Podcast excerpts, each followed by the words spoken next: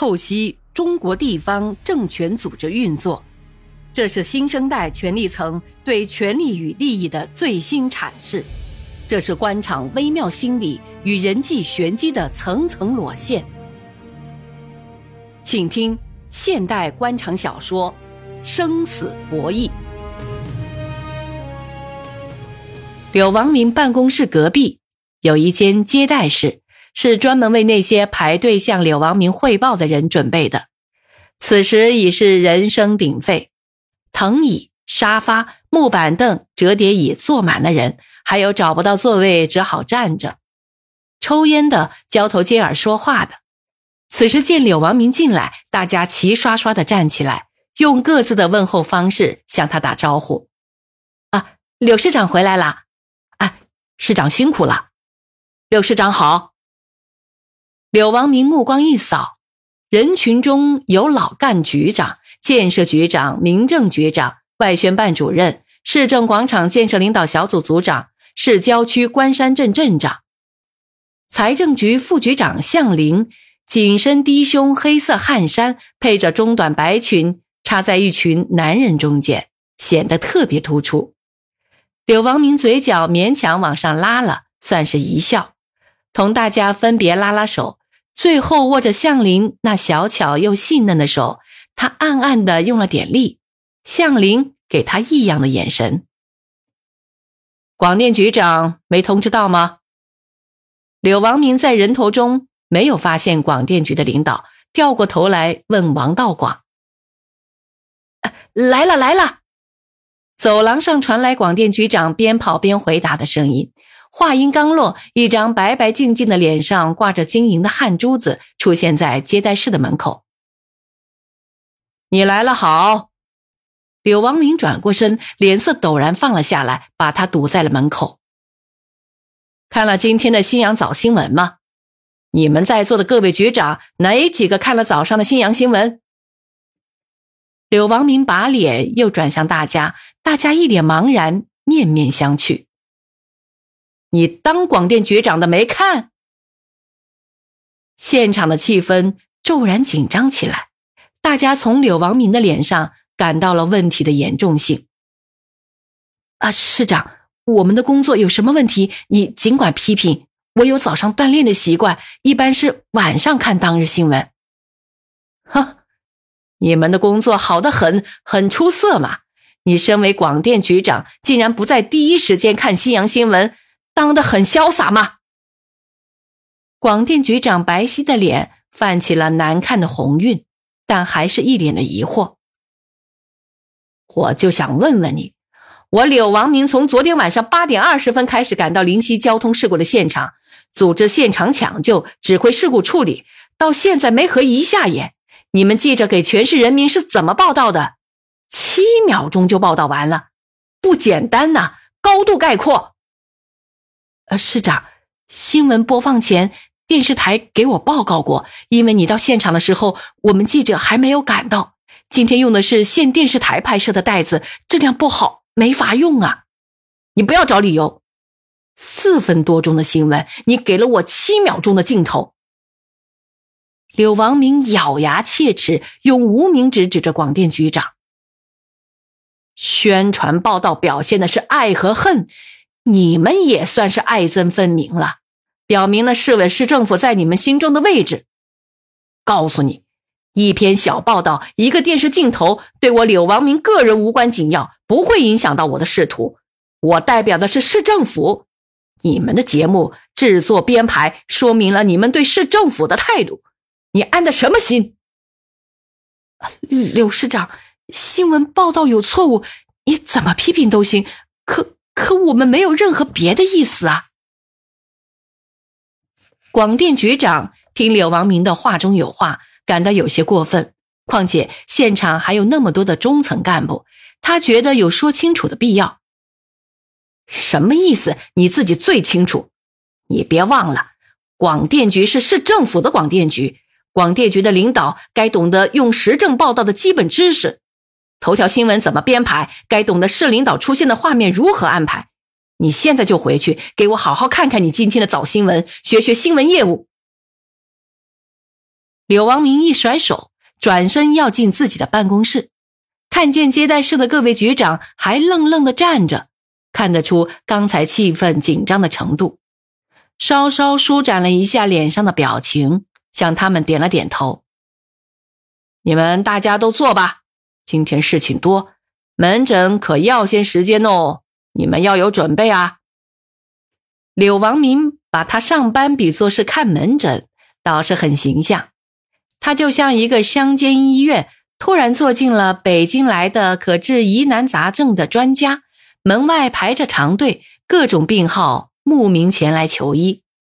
这个景象，柳王明看得舒服。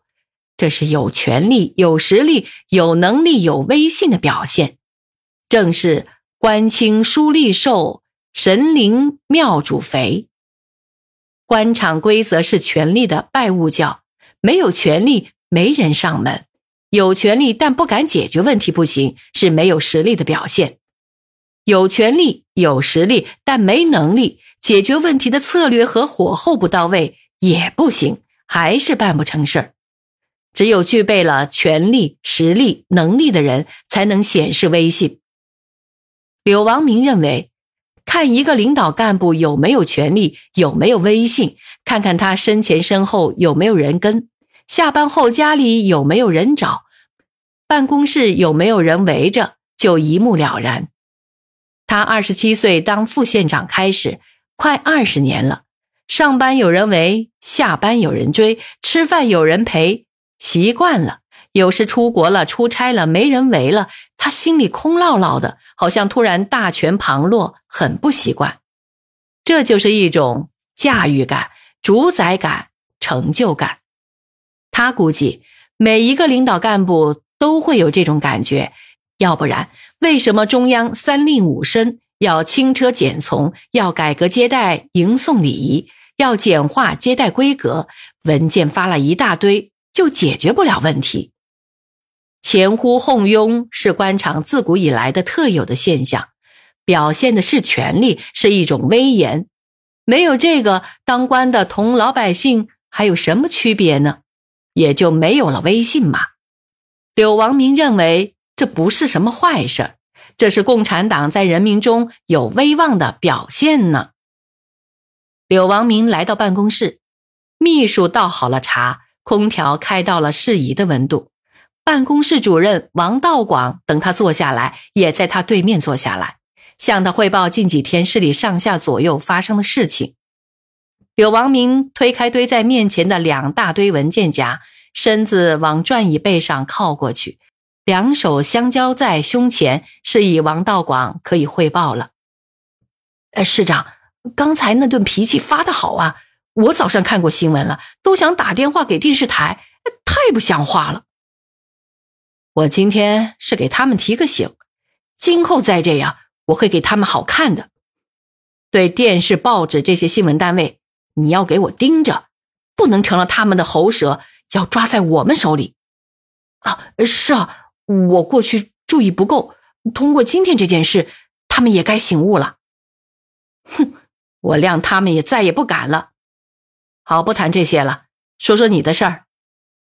呃，关于灵溪交通事故的一些谣言，我昨晚在电话里已经向您汇报过了。显然，这些人是别有用心的。知道这些谣言是从哪里来的吗？我也是几个朋友打电话问我，我当时就告诉他们了，说这是谣言，哪里来的还没查出来。这事你也不必在意。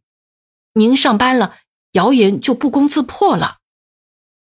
嗯，柳王明点点头。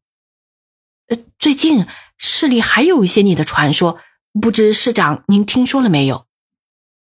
王道广满脸堆笑，身子尽可能的往隔着办公桌的柳王明那边靠。哦，有什么传说呀？一句话把柳王明的身子拉过来了，他全身轻靠着办公桌，眼睛盯在王道广的脸上。等着他的下文。哎，他们都说李书生要走，由你接任市委书记，我们就盼着这一天呢。这没有什么根据，至少是省委还没研究。你想想，省委组织部还没来考察，怎么就有谁走谁当书记的事儿？柳王明嘴里这么说，心里还是乐滋滋的。王道广带来的这个消息，大大消除了处理临溪县交通事故的疲劳，也排泄了新阳早新闻积攒在心中的怒火。我这么看的，省委没研究是真的，但至少说明了几个问题。能说明什么呀？你说说看。柳王明急不可待，王道广不急不慢，眨巴眨巴着眼睛，伸手端起面前的茶杯，抿了一小口。柳王明当初看中的正是他脑子来得快，表面矜持稳重。他对柳王明不光讲好听的，也帮他分析些问题，而且有些独到见解，算是柳王明的军师之一。王道广不光是柳王明工作上的助手，而且是他的生活顾问。在王道广眼里，柳王明赤条条没有隐私可言。拿王道广的话说，他是为市长管后院的。从工作上说，办公室主任为市长管家，在工作之外，王道广帮他料理家务。特别是柳王明同老婆李颖发生纠纷时，或者是柳王明几个情人之间。或者是情人和老婆之间争风吃醋，无论是柳王明也好，李颖也好，情人也好，他第一个电话都是打给王道广，所以王道广是柳王明家里的派出所长。不管是柳王明与李颖同事操戈，还是情人间两伊战争，只要王道广出马，立即会偃旗息鼓，烟消云散。用办公室干部私下议论的话说，王主任除了柳市长和老婆情人做爱的事不管外，其他都管。柳王明每天的日程安排，出差坐什么车，途中在哪吃饭，飞机航班如何衔接，省里哪位领导和夫人的生日，哪位领导生了孙子，柳市长该去祝贺。哪位市长的保姆姓甚名谁？哪位领导家的老大、老二、老三在哪里工作？叫什么名字？市长家该换什么口味的副食品？王道广肚子里都清清楚楚，安排的妥妥帖帖。柳王明曾经考虑让王道广当市长助理，可一时身边还真离不开他。我看呐，社会上这个传说至少说明了这几个问题：第一。您在新阳的威信，由您当书记是众望所归。第二，省委已经在酝酿新阳书记人选，至少是有领导考虑到你，无风不起浪嘛。第三，是民心，证明人心归属到你这边来了，人们不希望李树生再任书记。哥们儿，别瞎琢磨。表面上柳王明这么说着，心里觉得。有道理，呃，不过您也得注意了。王道广话锋一转，又卖了个关子。哦，注意什么？嗯，任何事情都有两重性。你想想看，这些议论一经传开，那些对你有意见的人，特别是李树生那边的人，也会开始找茬了。他们也许会着手采取一些政策。柳王明点点头，在处理临溪交通事故的过程中，柳王明明显感到李树生在利用这件事挖空心思的和他斗智，而自己开始缺乏准备，一开始就明显的处于劣势。李树生倒显得步步主动，他觉得郁闷，在市委换届前的这段时间，必须改变这种局面。否则，自己设计的政治棋局就可能是全盘皆输，这是让柳王明最揪心的事儿。所以啊，依我的看法，这一段时间，你一要沟通上头，二要稳住下边，中间要控制舆论，既宣传自己，又不要让你当书记的说法炒得太热。柳王明点点头。好了，不说这个了。谈谈这几天的工作吧。柳王明岔开了这个话题，于是王道广向他汇报市政广场开发问题。七月初，市政府常务会议研究了市政广场开发问题，会议决定以地权换开发权，在新阳市总体规划前提下，同意市政广场由新达公司建设，把广场周围一千两百亩土地开发权交给新达公司。根据这个设计要求，市政广场有休闲、集会、景观、文化娱乐、商业服务等多方面的功能，占地五百六十八亩，装饰性建筑、道路、绿化、灯光。雕塑、给排水设施、地下管网、电缆，加上居民旧房拆迁等等，总造价在两亿七千万元左右。而广场建成后，因环境交通改善，中介机构评估新达公司获得的土地商业价值将达五亿三千万。柳王明曾说：“广场不在最大，要追求最好，要把市政广场建成。”中国少见、江南一流、全省唯一的文化广场，使它同意大利的罗马广场一样流芳百世。柳王明把广场占地规划为五百六十八亩，寓意为“我顺发”。作为他今年政绩的一大亮点，作为他政治上的一枚棋子，当然还有他在经济上的利益。